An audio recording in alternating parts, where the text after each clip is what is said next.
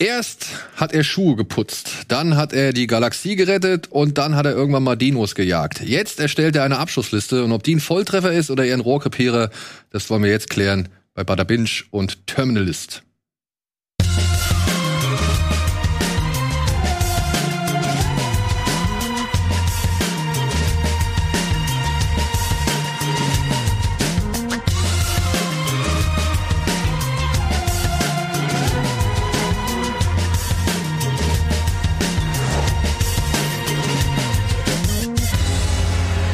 Hallo und herzlich willkommen zu einer neuen Folge Bada Binge. Ich habe mir noch mal den Leo geschnappt, nachdem er letzte Woche schon hier war, um über Winning Time zu reden. Und ich habe den Berti hinzugezogen, der letzte Woche nicht über Winning Time reden konnte und deswegen heute vielleicht die Möglichkeit nochmal bekommt.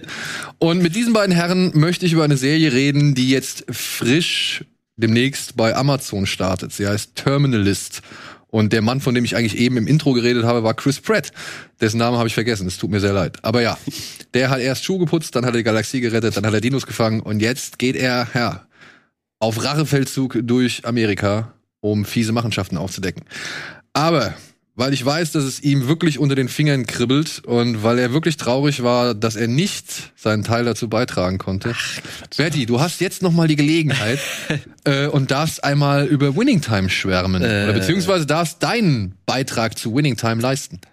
Ey, dann ganz kurz. Ähm, also ich habe die Serie sofort im äh, Urlaub gebinged und äh, ich muss halt sagen, ich finde die NBA und alles darum fand ich schon immer irgendwie spannend, aber halt so die Zeiten halten mich mal halt irgendwie davon ab, das zu verfolgen. Also mir fehlt die Muse, mich dann echt um zwei Uhr morgens da hinzusetzen und ein Spiel zu verfolgen.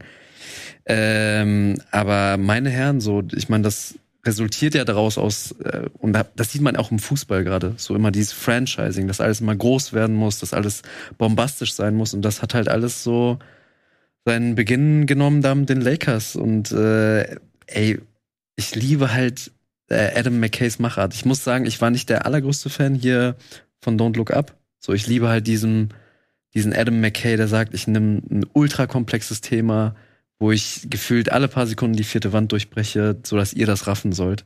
Und genau das ist halt so dieses äh, NBA-Konstrukt. Und ich finde, das ist echt Adam McKay in Bestform. Also die ersten zwei Folgen allein schon, wie oft die vierte Wand durchbrochen wird, wie jeder, wie jede Figur vorgestellt wird. Ähm, und das halt mit einer Inszenierung, die, wo ich wirklich hoffe, dass irgendwann mal so ein bisschen längeres Making-of äh, von kommt, weil. Da bin ich auch gespannt drauf. Weil also. dieser Produktionsaufwand, wie es immer rumswitcht von ey, es sieht jetzt gerade mal, also wie eine Serie, wie ein Film aus und dann wieder andere Kameraperspektiven, wo es aussieht, wie als wäre es aus einem Dokumentarfilm. Ähm, und das halt mit dieser Montage immer, die dann stattfindet, so dass irgendwie dann mal Splitscreen stattfindet, ähm, dass Magic Johnson mal kurz so ein äh, hier so einen Animationsfilm bekommt. Ich finde es so so geil und ich kann es echt nur jedem empfehlen. Äh, also gerade auch ich, ich habe ja, wie gesagt, nicht krasse Berührungspunkte mit der NBA. Ähm, ich habe mich aber, man muss auch sagen, ich habe mich nicht krass eingelesen, also noch nicht, wie das jetzt wirklich alles so ablief. So, ich meine, er sagt auch zu jeder, also nach jeder Folge wird, kommt direkt als erstes so, ey Leute, wir haben auch wahrscheinlich sehr viel dazu gedichtet. Ähm, das ist eine andere Sache, aber rein, was das Produkt angeht, finde ich, ist das was könnte eine meiner Lieblingsserien dieses Jahr auf, auf jeden Fall sein? So, ich habe jetzt auch Barry Staffel 3 geguckt, die ich auch sehr, sehr stark finde. Du auch wahrscheinlich, ne? Ja. ja. Finde ich auch geil. Aber echt dark. Also ja? Barry Staffel 3, mhm. ich hoffe, die, die, vierte Staffel wurde ja schon bestätigt. Ähm, aber ich glaube nicht, dass die noch Sinn macht. Also ich finde, die hätten es mit der dritten Staffel eigentlich abschließen sollen. Ja? Ja. Ich fand schon das Ende von der ersten Staffel ähm, ja, aggro und habe mir gedacht, okay, wie geht's weiter? In der zweiten Staffel haben sie es dann ganz gut gemacht, ähm, das irgendwie sinnvoll weiterzuführen. Und jetzt in der dritten merkt man aber, okay, viel mehr wird nicht gehen. Also ich bin sehr gespannt, ob es über eine vierte Staffel hinausgeht. Die sind nicht sehr lang, die Folgen, ne? Nee, 25 Minuten oder so. Ja, ja. okay. Ja, ich muss mich da auch noch mal vorantasten. Ich habe die Na. erste Staffel irgendwann mal angefangen. Ich habe auch wieder alles vergessen. Mhm. Aber ich weiß auch, dass ich das nicht schlecht fand, sondern ja. ich fand das eigentlich wirklich gut, weil ich mag halt auch den äh, na, wie heißt er? Äh, Bill Hader. Bill Hader. Ja. Ich mag, ich, also ich mag ihn in diesem Typus, Ja, den er da äh, Ja. spielt. So, das kann der meiner Ansicht nach echt so gut wie kaum eins weiter. ja. Und ähm, ja, ich muss es nur. Ich, aber dritte Staffel, so viel. dritte Staffel hat er jetzt auch super viele Folgen inszeniert. Mhm. Äh, Ja, ja, das habe ich auch mitbekommen. Ist auch. Und ich glaube, er soll in ein der vierten- Stil. Ich glaube, in der vierten ist jetzt auch schon, Ja. dass er die, glaube ich, komplett, habe ich mal irgendwo gelesen, dass Okay. er die komplett irgendwie. Okay, ja, dann glaube ich nicht, dass es unbedingt ähm, wieder bisschen leichter wird, weil anscheinend hat er so einen darken Stil einfach und Mhm. das ist schon, ähm, ja, der bleibt, der bleibt, der bleibt oft, oft bisschen zu lang drauf, so. Also, es hat so was Arthausiges. Ja gut, aber vielleicht ist das ja genau das Ding. Natürlich, natürlich, bestimmt, bestimmt. Ich und das find- macht es auch alles so Ich finde, er dark schafft irgendwie. es trotzdem noch, diese sehr Ja, seichten und witzigen Momente einzubringen. Also ich sag nur Stichwort Ja. äh, Bombe. mhm. Alles, was da dritten Staffel, also es ist eine Folge, Ja. ich habe mich totgelacht. Echt? Also wirklich. Also totgelacht habe ich mich kein einziges Mal. Wirklich. In der ersten und der zweiten Staffel habe ich schon öfter, öfters mal schmunzeln müssen. Aber in der dritten Staffel, ey, das ist so böse alles. Das ist richtig, richtig. jeden Fall. Du kannst nicht über Bösartigkeit lachen. Doch schon, jetzt bei The Terminalist zum Beispiel. Da musste ich auf jeden Fall, da musste ich oft lachen. Okay, okay. Äh, Gab es sonst bei dir noch irgendwas, was du. Was habe ich denn sonst noch geguckt? Ich habe ich weiß nicht, ob ich dich. äh, Atlanta ähm, habe ich noch mal angeschaut, nachdem wir das letztes Mal, wo wir hier über Outer Range gesprochen haben, mir noch mal ans Herz gelegt wurde, ähm, habe ich noch mal angefangen, wurde dann unterbrochen eben dadurch, dass The Terminal List auf, äh, auf einmal aufsprung und äh, ich mir das äh, reinziehen wollte. Ähm, genau, aber Atlanta schaue ich jetzt noch mal an und ja, dann mal gucken. Okay. Ja. Ähm, um das einmal zu klären, ihr hattet vorher auch nichts von der Serie gehört. Von The ne? Terminal List? Ja. Nee, Gar nichts. überhaupt nicht. Und ich weiß gar nicht, als ich dann gefragt habe, ob ihr euch die reinziehen könnt, Ja. weil die jetzt halt demnächst erscheint, Ja. Ähm, habt ihr da noch mal versucht, also habt ihr da mal so ein bisschen Geguckt. erste Informationen euch irgendwie reingezogen? Ich habe so? kaum was gefunden. Ich habe gesehen, dass der Autor der, äh, des Buches mal bei ähm, Joe Rogan im Podcast war. Aha. Ähm, den habe ich zeitlich aber leider nicht mehr anhören können. Äh, hätte ich mir gern gegeben, was der. Ja, und, so hat. und so rein inhaltlich ist es etwas, was euch anspricht, beziehungsweise wo ihr sagt, oh ja, das gucke ich mir, also sowas gucke ich mir schon mal an. Ey, also wenn jetzt die parallel zu den Games zieht, so Call of Duty äh, bin ich jedes Jahr am Start so und es ist, es geht, also wir, wir reden ja gleich drüber so. Ich habe da schon manchmal so ein bisschen so Parallelen so gesehen. Also an sich so dachte ich mir halt so, okay, das ist Militärstyle so. Mal gucken, in welche Richtung sich das entwickelt. Und Chris Pratt ist auch, ist ein Schauspieler, über den kann man auf jeden Fall streiten, keine Frage, aber trotzdem fesselt er mich noch immer noch so ein bisschen. Also wenn ich irgendwo lese, okay, Chris Pratt ist dabei, dann bin ich jetzt nicht direkt so abgeschreckt. Es sei denn, es heißt, er ist Mario. äh, Das haben wir ja noch nicht gesehen. ähm, aber das ist schon ein Schauspieler, wo ich mir auch denke, gerade bei so einem Actionfilm, dachte ich mir jetzt, so, okay, ich bin gespannt, wie er diese Rolle verkörpern wird. Ja.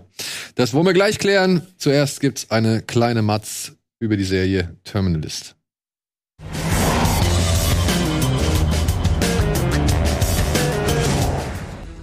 Lieutenant Commander James Reese, gespielt von Chris Pratt, ist der einzige Überlebende der gescheiterten Mission Odin Sword, bei der zwölf Navy Seals ihr Leben gelassen haben. Heimgesucht von Flashbacks lässt ihn der Tod seiner Kameraden nicht los. Leidet Reese nur unter Paranoia oder gab es wirklich ein Komplott gegen ihn und seine Einheit? Das seht ihr ab dem 1. Juli in insgesamt acht Folgen der Actionserie The Terminalist, die auf dem gleichnamigen Buch von Jack Carr basiert. Ob die Serie was taugt oder auf unserer Abschussliste landet, das erfahrt ihr jetzt. Ja, ich habe hier im Vorfeld schon eine leichte Tendenz gem äh, gemerkt, äh, auf welche Liste diese Serie landen wird. Aber ja, versuchen wir es einfach mal jetzt äh, erstmal ein bisschen nüchtern aufzuziehen, denn diese Serie startet jetzt demnächst am 1. Juli und wir haben natürlich hier auch ein paar, wie soll man sagen, Spoiler-Hinweise bekommen, auf die wir nicht näher eingehen sollen. Das ist natürlich ein bisschen schwierig, Hm. äh, in Anbetracht dessen, ja, was es halt zu besprechen gilt, aber ich glaube, wir können da schon irgendwie rumschiffen. Also es bleibt halt dabei, James Reese kommt halt aus dem Einsatz zurück, ist mit der einzige Überlebende und ja, steht jetzt nun vor der Situation, dass er glaubt, es war eine Falle. Also er wurde in eine Falle oder ein Setup gelockt und gleichzeitig muss er aber auch irgendwie so ein bisschen akzeptieren, dass mit seinem Verstand vielleicht nicht mehr alles wirklich im Reinen ist. Und hier würde ich einen positiven Punkt mal anbringen wollen, denn ich habe mir jetzt insgesamt fünf Folgen von den acht angeschaut. Mehr habe ich leider noch nicht geschafft, weil ich halt auch die andere Serie noch schauen musste. Und nach einer Folge hätte ich nicht unbedingt Bock gehabt, weiterzugucken. Mhm. Ja, das fand ich dann schon ein wenig generisch, beziehungsweise so ist das etwas, was wir halt schon ja mehrfach auch in Filmform erlebt haben und dann sogar halt auch dann auch von Antoine Fuqua. Der hat nämlich vor 15 Jahren Mark Wahlberg in eine ähnliche Situation gesteckt, beziehungsweise hat er ihn inszeniert als Scharfschützen Bob Lee Swagger, der in Shooter ebenfalls Opfer einer, ja, wie soll man sagen, nicht unbedingt politischen, aber zumindest so irgendwie auf politischer Ebene äh, so eine Intrige, der halt Opfer einer Intrige geworden ist, die halt mit einigen Politikern oder aber auch, weiß ich nicht, Militär, wie sagt man dazu, Beratern oder eben Contractors oder eben Subunternehmer, ähm, die damit zu tun haben. So. Und ich musste dann sehr schmunzeln, als ich gelesen habe, Antoine Fuqua produziert und hat auch die erste Folge inszeniert. So. Und wir haben jetzt halt wieder einen Ex-Soldaten, der vielleicht in eine politische Verschwörung gerät, vielleicht aber auch an den Folgen seiner posttraumatischen Störung oder einer posttraumatischen Störung leidet. Und ich finde halt, das fand ich halt irgendwie doch ganz cool, dass die ersten drei Folgen relativ offen lassen, Mhm. ob James Reese jetzt irgendwie ja nicht mehr zwischen Realität und, und Ja. Wahn trennen kann oder ob er wirklich Opfer einer Verschwörung geworden ist. Ja, das äh, stimmt. Aber in den ersten drei Folgen ist halt bei mir nicht viel hängen geblieben. Also ich fand, es wurde, ich habe dann, ich habe dann heute Nacht eben extra noch äh, sieben und acht geguckt, damit ich eben ein bisschen mehr zu sagen kann, weil es ist echt, du hast es gerade gesagt, generisch. Und es ist so wenig bei mir da hängen geblieben in den ersten vier Folgen, ähm, dass ich mir gedacht habe, okay, fuck, ich kann jetzt nicht hier sitzen und gar nichts sagen können, weil ich wirklich, ey, es ist so egal, was da passiert. Es ist so, also vor allem in den ersten vier Folgen. Ich finde, fünfte Folge geht's dann, wird's besser. Ähm, sechste hat, glaube ich, so eine ganz coole Verfolgungsjagd und so. Das finde ich, das fand ich richtig cool. Aber die ersten vier Folgen kannst du echt zusammenpacken und eigentlich, eigentlich weglassen. Also, Also, Obwohl ich fand das da eigentlich Ja. in dieser Sicario-Basis, das war schon ein cooler Shootout. also ganz am Anfang, oder was? Nee, in der, oh, wann war das? Dritte oder vierte Folge? Wo sie, Ja. wo sie nach Mexiko reisen. Mhm. Ach ja, stimmt, stimmt, stimmt, stimmt, stimmt, ja. Ja. Aber, aber das darf ich, darf ich, ich denke, ob wir was Falsches sagen. Ja, ja, Also, wo sie nach Mexiko reisen, ich fand das schon eine coole Sequenz. ja. Ich muss aber halt auch sagen, das ist jetzt hier wieder eine dieser Serien, die halt wirklich ähm, die, die Geduld des Zuschauers mit 59 Minuten pro Folge Ja, Das, echt schon ausreizt so. Und zum Beispiel dieses Gespräch, was geführt wird, bevor sie halt da in Mexiko zur Sache streiten und halt wirklich diese Aktion durchführen, ähm, das ist halt, da gebe ich dir recht, das ist halt so, Figuren kommen zusammen, sagen der eine Figur, dass sie vielleicht doch mal ein bisschen besser auf sich aufpassen sollte und die andere Figur sagt aber, ja, aber eigentlich müssen wir das so und so machen und dann kommt wieder irgendeiner mit irgendeinem moralischen Einwand, weswegen alle sagen, ja, aber eigentlich hast du recht, eigentlich müssen wir es zu, müssen wir es wirklich durchziehen so. Ich kann nicht gegen argumentieren, mit was für Argumenten du hier ankommst oder mit welcher Motivation du hier ankommst. Deswegen ja, lass uns das durchführen. Und dann kommt noch Ja. mal irgendwie ein Einzelgespräch mit einer, Vers- einer Person, die versucht dann auch noch mal ein bisschen aufs Gefühl einzugehen oder eben halt ja, die, die Hauptfigur an ihren moralischen, sag ich mal, Ankern irgendwie festzumachen.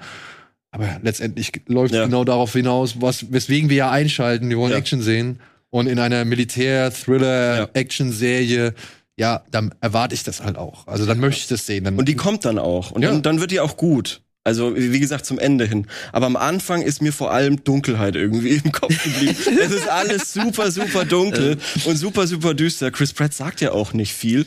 Er ist die meiste Zeit recht grimmig und man hat auch nicht das Gefühl, dass er irgendwas, vor allem jetzt in der ersten Folge, an der ganzen Prämisse äh, der Serie verändern kann. So. Ich habe nicht das Gefühl, dass irgendwas, was er da macht oder machen könnte, dass er da irgendwie was dran ändert, weil es läuft nun mal auf seine Liste hinaus, die er machen muss, damit die Serie irgendeine Existenzberechtigung hat ähm, und die er dann abarbeiten muss. Also ich, bei mir waren so echt so Probleme auch. Also ich habe die ersten drei Folgen gesehen. Ähm, dass es für mich wirklich so ist, also wenn wir jetzt bei dieser Parallel bisschen Call of Duty bleiben, als hättest du Call of Duty das Spiel eigentlich umgedreht, weil Call of Duty ist ja so, okay, zwei Missionen, Mission, zwei Minuten äh, Mission Briefing, was eigentlich gemacht werden muss, und dann wird geballert. Ja. Ich finde, hier ist es genau andersrum. 50 Minuten Briefing, und dann schießen wir mal so zwei Minuten. Ja.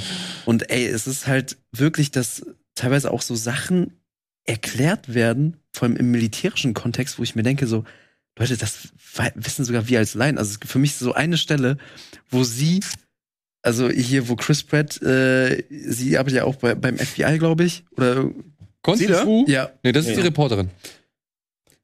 sie ist Reporterin. Und er sagt ihr so, lad dir Freema runter, weil WhatsApp Stimmt. kann man gar stimmt, nicht vertrauen. Stimmt. Wo ich mir dachte so, ey, eine Reporterin musst Ja. du doch wohl nicht, selbst wir wissen, Ja, dass ja. WhatsApp angeblich Ende zu Ende Ja. verschlüsselt ist, aber komm, also gerade so im Militärkontext Da war ich auch hätte man sich super denken überrascht. können, Leute, WhatsApp benutzen wir wahrscheinlich nicht. Ja. Äh, und dann so, er sagt so, lad die Freema runter. Das ist auch super prominent inszeniert, dass die dauernd Threema benutzen. Ja, das ist, also wahrscheinlich ist auch irgendwie so ein Werbedeal, ich weiß es nicht. Aber es ist so, Ja. das meine ich, und aber das ist dann halt irgendwie so ein Drei-Minuten-Gespräch. Und da geht's ja auch noch ein bisschen was mehr, ne? Also Ja, ne, also natürlich so, aber Jetzt muss man also dazu sagen, die Romanvorlage, und vielleicht ist es aus der Romanvorlage halt dann übernommen, die kam 2018.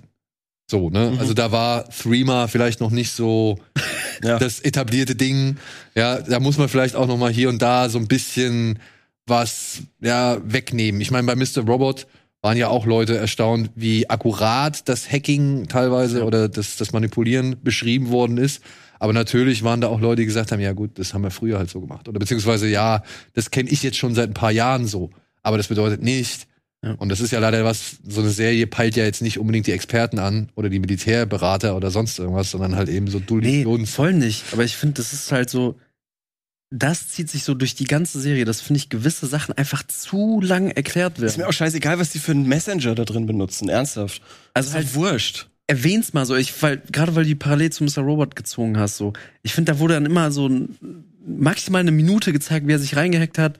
Aber dann hatte das immer irgendwie, dann, dann ging es direkt weiter, so dass irgendwie eine Person reinkam oder dass dann das mit einer geilen Montage oder so gemacht wurde. Aber das hast du, finde ich, alles hier nicht. Das ist dann wirklich einfach nur so straight, wir filmen's ab, Hm. zeigen sehr lang ein Gespräch, was finde was ja auch geil sein kann. Ich sage ja nicht, da soll jetzt einfach stumpf 40 Minuten geballert werden. Aber das ist, das ist für mich, besser für mich war wirklich jede Folge so. Ich habe irgendwann dieses Gefühl gehabt, so, okay, ich muss jetzt mal gucken, wie lange das dauert. Es war immer so um die 30, 40 Minuten Marke. So, wo ich mir dachte, so, ihr hättet doch einfach das alles so ein bisschen kürzer, ein bisschen knackiger machen sollen.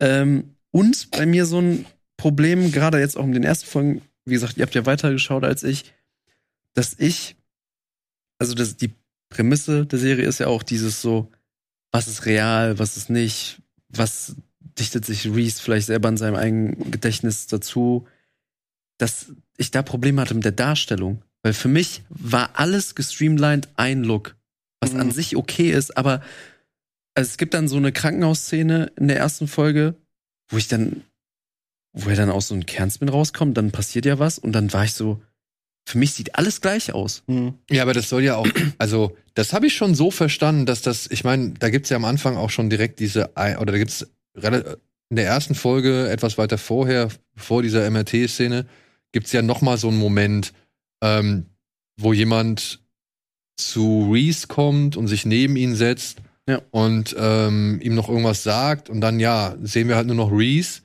und da war mir schon klar, oder da war ich schon so, ah, okay, warte mal, ne, jetzt schwenkt die Kamera nicht nochmal rum, jetzt, wir sehen auch keinen Gegenschuss oder sonst Mhm. irgendwas.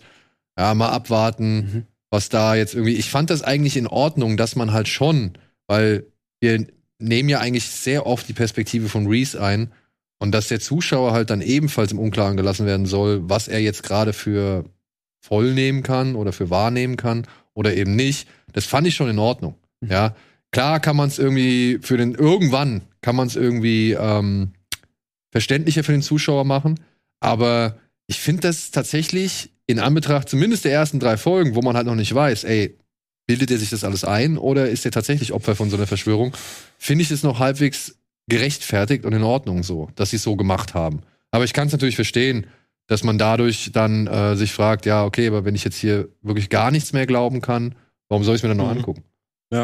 Ich bin auch, ich bin auch ein bisschen durcheinander gekommen, ob das manchmal Zeitsprünge sind oder eben, ob das irgendwie sein soll, äh, eben diese Einbildungssequenzen. Da bin, bin ich auch in den ersten drei Folgen irgendwie nicht so klar gekommen, dass ich nicht wusste, ist das jetzt irgendwie eine Rückblende oder bildet er sich das ein? Ist das eine Erinnerung? Wie gesagt, das, das fand ich super verwirrend alles am Anfang. Und aber jetzt verschwimmt auch. Aber jetzt nur mal so vom, vom äh, Gesamtlook her gesprochen, ich finde schon, dass die Serie eigentlich was hermacht. Also vom, Ja, vom stimmt. Aussehen und vom Ja. Aufwand her. Also wenn man sich jetzt mal, ja, es ist ein blöder Vergleich, aber ich muss sagen, wenn man sich jetzt so die, die letzten Disney Plus Serien anschaut, die jetzt alle in The Volume gedreht worden sind, beziehungsweise mit dieser Stagecraft-Technik oder halt in, Mhm. in einem riesengroßen, äh, sich mit agierenden äh, Greenscreen-Studio, dann finde ich das schon, also fand ich das sehr angenehm, dass sehr viel vor Ort, vor Ort Ja. gedreht worden ist, on Location gedreht worden ist, kaum Greenscreens oder so zum Einsatz kamen und auch die Härte. Man muss mal sagen, Oh ja, ja. die Härte ist schon echt amtlich. Ja, und Ja. dann, ja, sie ist auch schon mal schnell weggeschnitten und so. Und ich würde auch behaupten, dass hier und da schon digitales Blut zum Einsatz kommt. Aber trotzdem Ey, also, sah ordentlich und, und, und wirklich auch dann eben schmerzhaft oder knackig aus. Ja, äh, ist das in der fünften Folge diese eine Folterszene oder so? Oder kommt die noch später? Weil da die, also da habe ich auch da, da habe ich noch mal zurückgespult und hab mir noch, wollte mir das noch mal anschauen bei dieser einen Szene, ähm, ob er da wirklich das macht, was ich gerade geglaubt habe. Ach doch, ja, wo er hier, äh, ja, genau, ja, genau, genau, ja, ja, genau. ja. Da war Ja, ich mir nicht sicher. jetzt hab ich, nur deswegen werde ich weiter gucken. Ja, Ey, wie also- gesagt, ab der fünften wird's okay. Ab der fünften wird's okay. Ich, ey, also, Finde ich. man muss, so, also, ich muss ja auch sagen, ich will jetzt nicht so viel bashen, so. Ich saß im ICE und habe dann das angeschaut, äh, also ich habe angefangen, das zu gucken. Und ich finde ja wirklich, der Einstieg hat mich richtig gecatcht. Direkt dieses so, du bist in einer dunklen Höhle. So, das kriegt mich halt mit dieser Call of Duty so Mhm. Inszenierung, so die so, okay, wir sind die krassen Navy Seals, ähm, wir haben die krasse Ausrüstung und alles, was dann in dieser Höhle passiert, so. Ähm, da, ich fand das schon gut. Das wurde mir am Ende ein bisschen zu oft geloopt. Immer, Ja, ja, wo es das darum ging, so sich Ding. erinnert. Ja. Und ich dachte so, okay, Leute, er ist jetzt gestolpert und, ne. die wiederholen das sau oft, also die wiederholen super oft die gleiche Sequenz mit der mit dem Kind, äh, dieses traumatische Erlebnis, das ist das zieht sich Mit dem komplett Vogel. durch. Ja, Mit genau, dem mit dem Vogel. Vogel, genau. Ähm, und weil du gerade Call of Duty ansprichst, es kommen, glaube ich, es kommen noch so viele äh, Videospiele da drin vor irgendwie. Also dieser eine Move, über den ich gerade gesprochen habe, hat mich super an God of War erinnert. Ich glaube, da wird auch sowas gemacht. Ähm, dann gab's in der sechsten oder Machete 2. da wird in der, auch gemacht. ja, stimmt, stimmt, stimmt, stimmt. In der, in der, in der sechsten Folge ist, äh, der Anfang ist 1A Need for Speed, irgendwie so ein Trailer. Das ist so eine Verfolgungsjagd durch die Wüste mit Bullen und so weiter. Ähm, da habe ich mir gedacht, okay, das ist Need for Speed. Und dann kommt noch, ich glaube, das ist auch in der sechsten Folge, kommt einfach noch Leroy Jenkins aus World of Warcraft. Äh, der Originalton. Das ist so What? funny, ja, schon. Ja. Okay. Und äh, ist kein Spoiler, habe ich nachgeguckt. Ja, ja, ja. Nee, Da, da steht nichts, Da auch ich noch sagen darf. wurde hier nichts zu- äh, aber das ist auch, ähm, das, da habe ich mir gedacht, okay, cool. Ähm, diese Gamer-Parallelen sind auf jeden Fall nicht irgendwie, irgendwoher so. Ich sag auch, ne, wenn du Act of Whaler zu deinen Lieblingsfilmen zählst oder halt, weiß nicht, 13 Hours oder, oder Mhm. keine Ahnung, irgendein so anderer Militärporno, Ja. dann sollte Terminalist eigentlich schon Ja. genau dein Ding sein. Ich muss sagen, ich finde halt, ich, ich stehe auf sowas. Ich, Ja. ich kann es nicht anders, ich kann es nicht anders beschreiben. Ich finde auch, die Folgen sind mir zu lang. Ich finde es auch schade, dass wo man am Anfang in den ersten drei Folgen doch schon bewusst immer wieder auf PTSD irgendwie äh, Mhm. verwiesen hat oder beziehungsweise versucht auch PTSD irgendwie mal in den Effekten oder Konsequenzen in Szene zu setzen. Ähm, weiß ich nicht, in den zwei Folgen danach ist es immer nur so, wenn es gerade irgendwie vom Drehbuch so ein bisschen Mhm. mal wieder gebraucht wird, Ja. um ein bisschen Spannung reinzubringen oder den Ja. Zuschauer daran zu erinnern, ah, der ist ja eigentlich Genau das nicht so ganz Ja. einwandfrei unterwegs, so, ja. Und das finde ich immer ein bisschen schade. Es gab vor einiger Zeit auch so einen Film mit Sean Penn, äh, wo er auch so einen ehemaligen Hitman gespielt hat, der reingelegt worden ist. Ich weiß nicht mehr, ich kann mich an den Film kaum noch erinnern, aber auf jeden Fall gab es, glaube ich, einen Showdown in der Stierkampfarena oder so. Und das war auch so. Sean Penn hatte irgendwie eine psychische Störung oder irgendwie war da irgendwas nicht ganz, ganz äh, richtig geschaltet. Und das kommt aber immer nur dann vor, wenn es irgendwie brenzlig wird oder wenn irgendwie er sich in der Gefahrensituation befindet und eigentlich klar bleiben muss. Da fand ich das eigentlich ganz gut, dass sie hier bei, bei Terminalist, zumindest am Anfang, immer wieder äh, auch so einfach Szenen davon eingestreut haben, in denen James Reese irgendwie daran zweifelt, ob er hier wirklich das Richtige macht. Mhm. Aber da habe ich jetzt eine Frage dann an euch, so wie fandet ihr das so mit dem Patriotischen? Ja, und Also, ja. weil die grundsätzliche Prämisse dieser Serie ist für mich irgendwie so im Konflikt dann oft mit dem Inszenatorischen, weil Und das, ja, und das ist so das, wo ich halt dann denke, nach Folge 4 und 5, wo es dann halt nicht mehr so ein großer, ähm, wie soll man sagen, so ein großes Fragezeichen ist oder so ein großer Plotpoint, äh, bin ich halt zweifelig dran, ob jetzt äh, 6, 7 und 8 das Ganze nochmal irgendwie zu einem vernünftigen oder großen Ende bringen. Das ist wirklich so der Wahnsinn.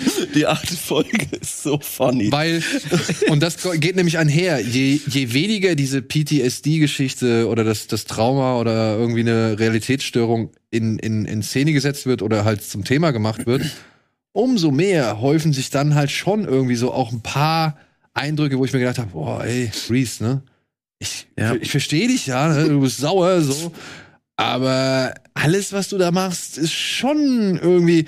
Und das ist halt die Frage, wo ich mich halt nach fünf Folgen Mhm. äh, halt frage, möchte die Serie, dass man das auch zum Beispiel deutlich kritischer betrachtet, als zum Beispiel noch damals ein Mark Wahlberg in Mhm. Shooter. Ja. Weil da hast du irgendwie nie richtig in Frage gestellt, dass, dass Mark Wahlberg da einfach mal Selbstjustiz übt, wahllos irgendwie Leute umbringt und durch das Land zieht und irgendwie Leute, also äh, mit irgendwelchen perfiden Fallen und Vorrichtungen irgendwie ausknipst, so, ja. Und ich könnte mir vorstellen, dass die Art und Weise hier schon so ein bisschen mehr die Frage aufwerfen soll, ist das eigentlich richtig, was James Reese da macht? Aber das macht's halt auch so generisch. Ja. Ja. Da kommt sogar in der siebten oder in der achten äh, Folge kommt genau so ein Satz, wo den man wirklich schon 800 Mal gehört hat. Und da wird er genau darauf angesprochen, hey, ist das denn so gut, was du hier machst? Und dann, ja, und dann, und dann, dann denkt man natürlich ganz kurz, ah, okay, er ist schon, äh, ich soll das als Zuschauer schon verurteilen, was er macht. Ähm, also das kommt schon raus, aber es ist wirklich so generisch und es ist, mir fällt kein anderes Wort ein als generisch. Es ist wirklich von oben bis unten generisch. Und ich muss jetzt auf die, auf die achte Folge kommen. Da ist ein Massaker. Das ist der Wahnsinn. Es macht super viel Spaß zuzugucken. Und also wirklich, es ist, es ist ein absolutes Massaker. Und dann kurz, kurz vorm Ende des Massakers, da kommt dann noch mal so eine, so eine, so eine emotionale Botschaft an Reese. Ähm, nein, wenn du das machst, das ist Mord. das ist also, Okay. Ja, und du denkst dir so, ey, der Typ hat gerade, weiß ich nicht, 20, 30 äh, äh, Menschen auf, also umgebracht und so. Und, und das soll ihn jetzt irgendwie äh, umstimmen, diese eine Geschichte. Und da habe ich mir echt gedacht, wow, ey. Also das war, das war einer der größten Lacher und äh, ich glaube in Folge 6 oder so, als dann die Armee äh, Reese finden soll, äh, da sagen die dann so, "Uh, but Reese, he's a legend. Uh, he's a real patriot. He wouldn't do that. so, solche Sachen kommen da. Es ist, ähm, also das. Ja, also hin und wieder kommen halt eben diese ganzen Dinge durch, ne? Also da- auch halt anhand von irgendwie Aktionen oder Szenen, die halt gezeigt werden, wo ich mir dann auch dann denke, oh, das spricht jetzt aber vielleicht eher die falschen Leute an, ja. die halt Komplett. ja vielleicht dann doch in Erwägung ziehen, mal ins Kapitol zu stürmen, so, Ja. weil sie halt glauben, ah ja klar, hier der nimmt die Dinge in die Hand, Ja. also nehme ich sie auch in die Hand. So, ich weiß nicht, ob das immer wirklich ja, differenziert betrachtet wird, beziehungsweise ob die Figur halt auch mal von einer anderen, also genug von der anderen Seite beleuchtet wird, um ihre Aktionen auch in Frage zu stellen. Das ist halt die Frage, was halt dann der Grund dafür ist. Ne? Also oft ist ja bei so US-amerikanischen Filmen, ich glaube bei Transformers ist, glaube ich, das Paradebeispiel dafür, dass die halt sagen, dass die US-Army wirklich alles for free gibt. Ihr wollt einen äh, Hubschrauber, ihr wollt einen Kampfjet, alles klar, aber die Bedingung ist, wir müssen halt positiv dargestellt werden. Wobei ich finde, dass die Armee, jetzt mal abgesehen von irgendwelchen Verschwörungen, die es schon immer Mhm, in, ne. im Kino Ja. gegeben hat, dass es immer faule Äpfel oder schwarze Schafe in der Armee gab, die in ihre eigene Tasche gearbeitet haben oder irgendwelche Etats durchbringen wollten oder keine Ahnung, sich von irgendeiner Pharma Firma haben kaufen lassen oder was weiß ich, was es da für alle für, für oder von irgendeinem Militärausrüster oder was weiß ich. Äh, das gab's ja schon immer und wird es wahrscheinlich auch noch jahrelang geben. So, ähm, da muss man auch sagen, er findet The Terminalist das Rad nicht neu. Ich fand es so ein bisschen komisch dann irgendwie zu lesen, über was man eigentlich nicht reden sollte Ja. und was eigentlich diese Geschichte tatsächlich ja noch mal ein bisschen interessant machen würde, wenn man denn jetzt wirklich drüber reden dürfte. Zumal und das ist ja das, das die Krux an der Sache dieser Mann, dieser Jack Carr, Mhm. ehemaliger Navy SEAL, hat ja nicht nur ein Buch geschrieben. Er hat ja schon fünf Bücher geschrieben. Und wir haben ja hier, es handelt sich ja halt schon um eine Figur wie Jack Reacher. Mhm. Und ich finde halt auch, wenn du halt Jack Reacher, die Serie oder halt die Bücher mochtest, dann ist Terminalist äh, das Ding, was dir halt schon irgendwie einen gewissen Kick oder beziehungsweise eben ja, einen gewissen Kick gibt oder eben halt gewisse Dinge erfüllt, die du halt eigentlich von solchen Sachen gerne siehst. Nämlich halt auch halt dann eben einen Protagonisten, der alles andere als zimperlich ist, der überlegt, schon überlegt, aber halt auch knallhart eben seine Ziele verfolgt. Und ja, die Frage ist halt, wir haben den Mann als ziemlich lustigen Dovi kennengelernt, wie er im Grünflächenamt irgendwelche Schuhe putzt. Dann haben wir ihn als äh, möchtegern Starlord äh, erlebt, wie er halt zu 80er Jahre Musik durch die Gegend tanzt und dann dabei irgendwie auch das Universum rettet oder die Galaxie rettet. Und er streckt die Hand aus, um irgendwelche Raptoren zu beruhigen. Ist das eine Rolle, die ihr ihm abgenommen habt? Also wie findet ihr, macht, macht Chris Pratt das? Die fand ich. War, war in Ordnung. Na, ich meine, man hat ihn ja. Ja. selten so hart gesehen. Ja. Ich habe, also ich habe auch auf jeden Fall einen Moment gebraucht. Also so direkt diese Höhlenszene so. Und dann war ich aber so, okay, Chris Pratt. Weiß nicht, ob ich jetzt so direkt abkaufe, dass er der härteste, der krasseste von denen ist, aber doch schon, er kann das. Ich meine, er ist halt pumped. Er hat Mhm. den Bart dafür, er hat den Look dafür, er ist halt dieser.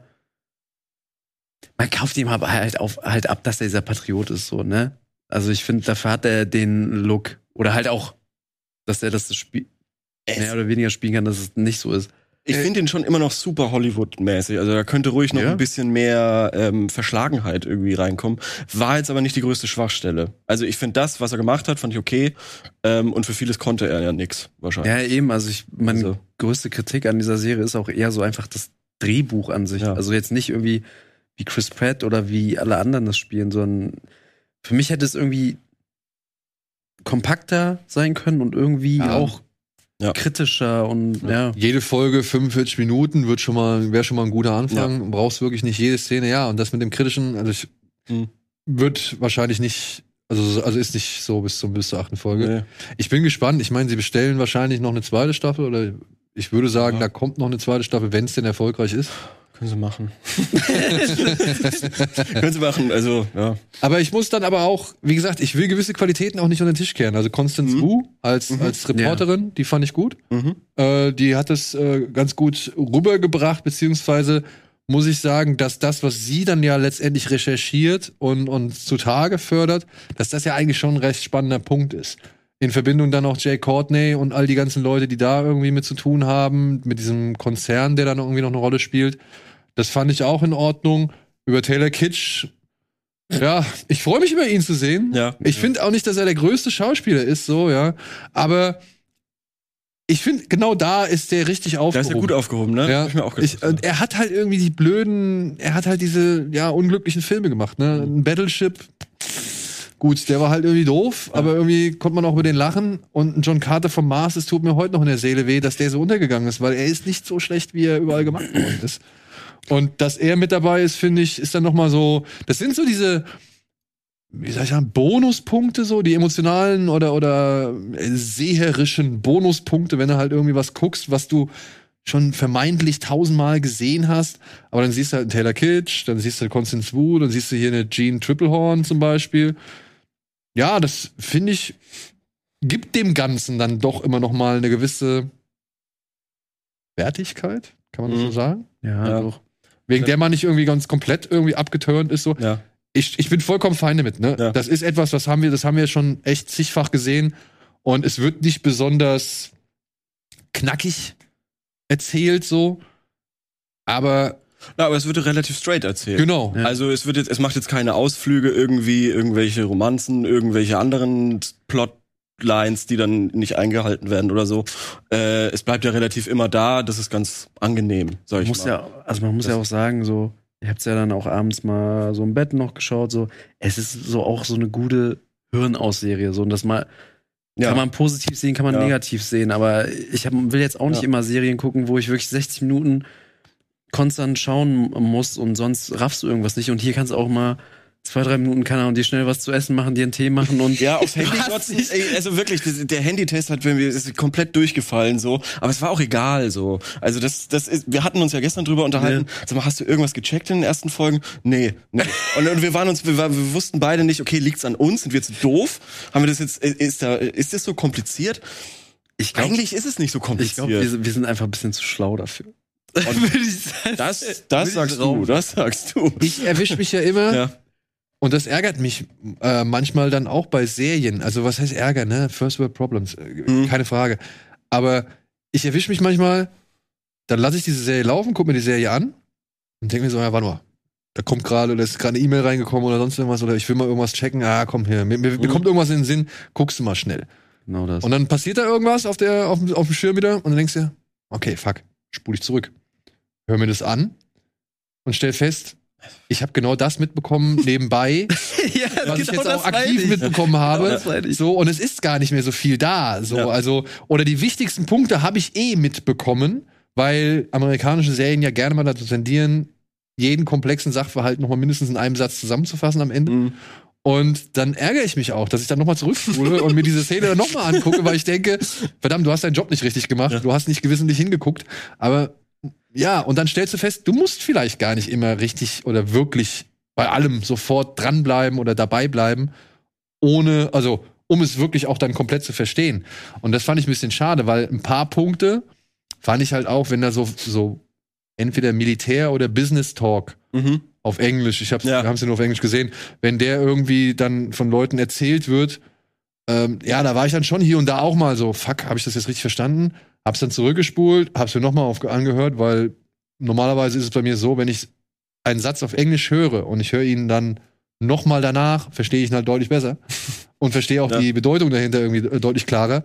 Und äh, so war das hier halt oftmals auch. Ich habe es halt einfach von Ja. der Art und Weise, wie Leute das gesprochen haben, nicht sofort verstanden. Also spule ich es zurück, höre es mir an und denke mir, ja, ist ja eigentlich klar. Ja. ja, es sind halt auch echte Männer, die sehr nuscheln und eigentlich straighte Sätze reden. Also es ist ja auch, es kommt einem, das, das habe ich mir nämlich auch aufgeschrieben, es kommt einem super veraltet vor. Also sowas wird Ja, ne? wird's fürs Kino, Ja. wird nicht mehr sowas gemacht werden.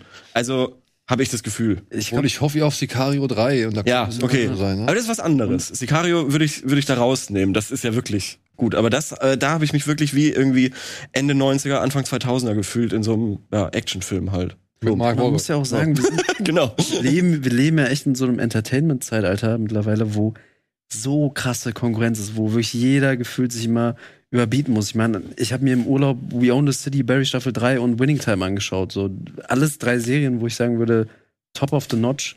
Ähm, und halt, du kannst halt nicht von jeder Serie verlangen, dass sie irgendwie das ganze System kritisiert, dass sie deine Sehgewohnheiten in Frage stellt, so und deswegen, also ich merke auch gerade, wie ich durch das Gespräch eigentlich diese Serie auch schon ein bisschen wieder Ja, ich merk's, ich merk's. Ich, ich, ich will ja auch gar nicht, dass da irgendwie Systemkritik oder sowas kommt. Aber Nee. wenn wenn's schon Action Naja, ist, dann aber muss bei halt, so einer Geschichte Ja. sollte schon ein bisschen Systemkritik vorhanden Ja, sein, ja. weil zum einen kannst du die Handlung von James Reese in Frage stellen, Mhm. zum anderen musst du die Militärhandlung in Frage stellen und alles abseits davon sind auch verwerfliche Punkte. Man kann ja auch die Pressearbeit äh, Arbeit da, sage ich mal, schon kritisieren, weil halt Frau Wu da ja schon eher zum einen auf eigene Faust agiert und auch, sag ich mal, über Leichen geht, zum anderen aber halt auch wirklich Sachen ja präsentiert, für die sich offenbar nicht wirklich viele Leute interessiert haben. Mhm. So, und das ist ja auch ein Versäumnis, so, ne? Ja. Was man halt aufzeigen kann. Ob die Serie dafür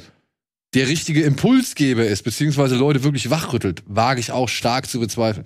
Ja. Ja. das ist einfach solides Actionfutter, was du dir abends mal irgendwie für eine Folge wegknabberst, so. Und wenn du Bock drauf hast und dich, sag ich mal, sowohl das Schicksal von James Reese als auch eben die Hintergründe, äh, wenn dich das interessiert, ich glaube, dann kannst du am Ball bleiben. Ja, weil es ist, es bietet ja genug irgendwie Cliffhanger oder Fortsetzungspotenzial. Auf der anderen Seite hast du sowas schon drei, vier Mal gesehen, gerade mit Jack Reacher. Mhm. Mhm. Weiß ich nicht, ob dich das wirklich dann Ja. direkt von Folge 1 anfesselt. Zu deinem Punkt, dass man zu, dass wir zu schlau wären oder so für die Serie, ich habe erst in Folge 6 oder so gecheckt. ja, der hat eine Liste. Das habe ich super spät gecheckt, wo er die ganze Zeit seine Namen durchstreicht und so. Und so ach, deshalb. Ja, das ist die das- Terminal List. Das ist die Ah. Terminal List. Das kommt ja erst in Folge 3. So, Das habe ich so, voll, mhm, voll spät so, gecheckt. Ah, die Liste macht Ja. jetzt ganz. äh, Okay. Ja. Mhm. Das habe ich echt, also so schlau bin ich auch nicht. Und Also ist wie Kill Bill mit viel mehr Militär ja, ja, das trifft eigentlich Das ganz gut. Ja, ja. ja. und viel weniger Style.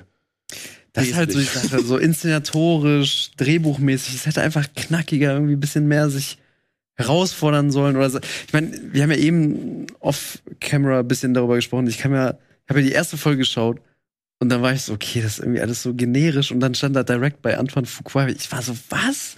Aber da hast du gerade berechtigterweise gesagt, Daniel, so, was hat Antoine Fuqua in letzter Zeit eigentlich so gerissen? So. Ja gut, er hat halt die Equalizer-Filme gemacht. Ich weiß nicht, ob du deren Action-Inszenierung so verspielt oder überragend oder keine Nee. Ahnung herausstechend findest. So, ähm, der hat diesen, was hat er gemacht?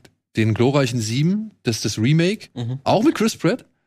Äh, was aber halt viel mehr Wild-West-Show war und, und Ballerbude, so, ja. Also da hast du plötzlich die Gatling Gun, die dann halt das ganze Wild-West-Dorf zertrümmert, so. Wo ich mir auch gedacht habe, okay, ich weiß, was du hier vorhast, es passt halt nur, nur Ja, man hofft halt bis heutzutage irgendwie auf so ein End of Watch, was noch, noch mal kommt, ne? Aber Aber war der nicht von, war der nicht von? Aye? war von. Ah, nee, jetzt stimmt. Das war, der war von David. A- Ja, stimmt, stimmt. Ja, ja. Okay, nee, sorry, dann habe ich äh, Scheiße gelabert. Aber ähm, ja, ich bringe die beiden auch gern durcheinander. Antoine Fuqua ist ja zum Beispiel King Arthur, Ja, ja. ja.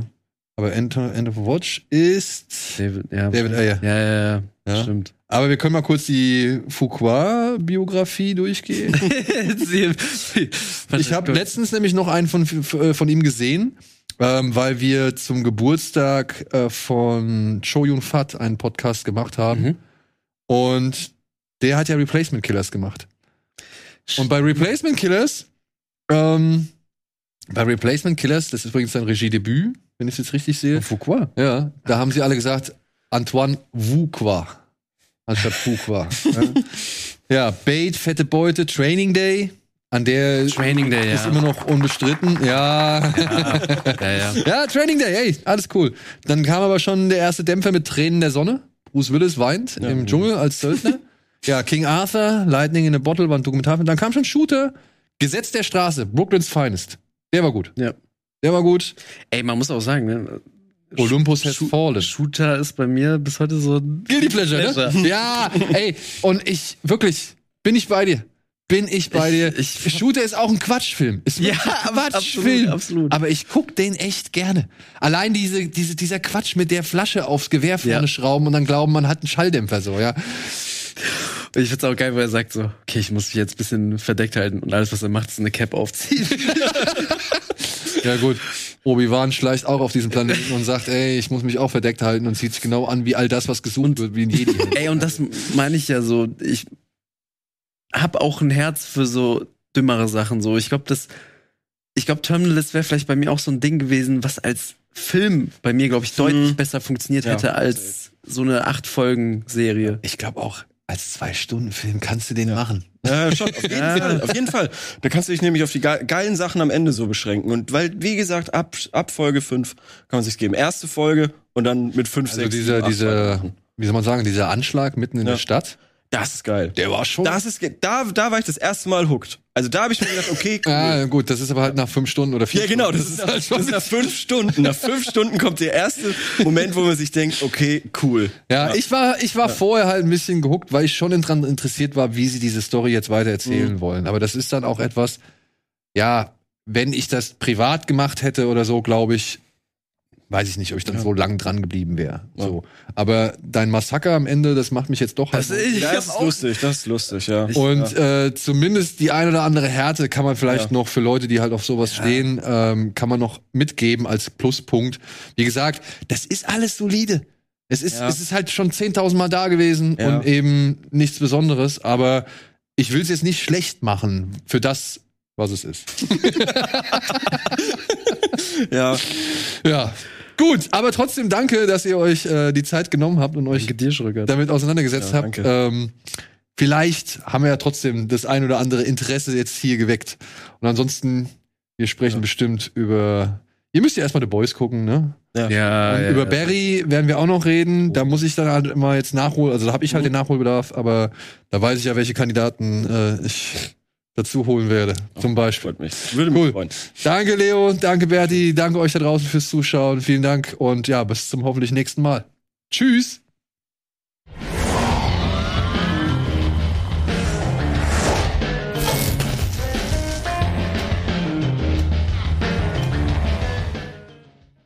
Diese Sendung kannst du als Video schauen und als Podcast hören. Mehr dazu unter rbtv.to slash badabinch.